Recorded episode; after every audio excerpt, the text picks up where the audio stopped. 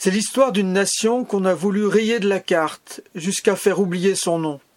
Mais est-ce uniquement cette histoire-là, celle des violentes tribulations de l'Israël ancien? Non. On les a vus ailleurs aussi, ces chefs et ces princes qui disaient À nous le domaine de Dieu.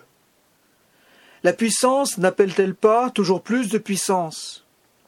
Aujourd'hui encore, les dominants de ce monde, dans la politique, la finance, l'économie, veulent élargir toujours plus leur domaine, jusqu'à y inclure et la terre et le ciel. Mais est-ce la cause de Dieu que défend le psalmiste lorsqu'il crie dans sa prière Qu'il le sache, toi seul, tu as pour nom le Seigneur, le Très-Haut, sur toute la terre. Dieu aurait-il alors besoin qu'un homme l'avertisse du danger qui le guette?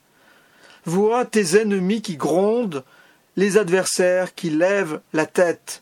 Mais non. Le psalmiste sait bien que les idolâtres du pouvoir ne peuvent pas se maintenir devant sa face. Rends-les pareils au brin de paille, à la graine qui tourbillonne dans le vent.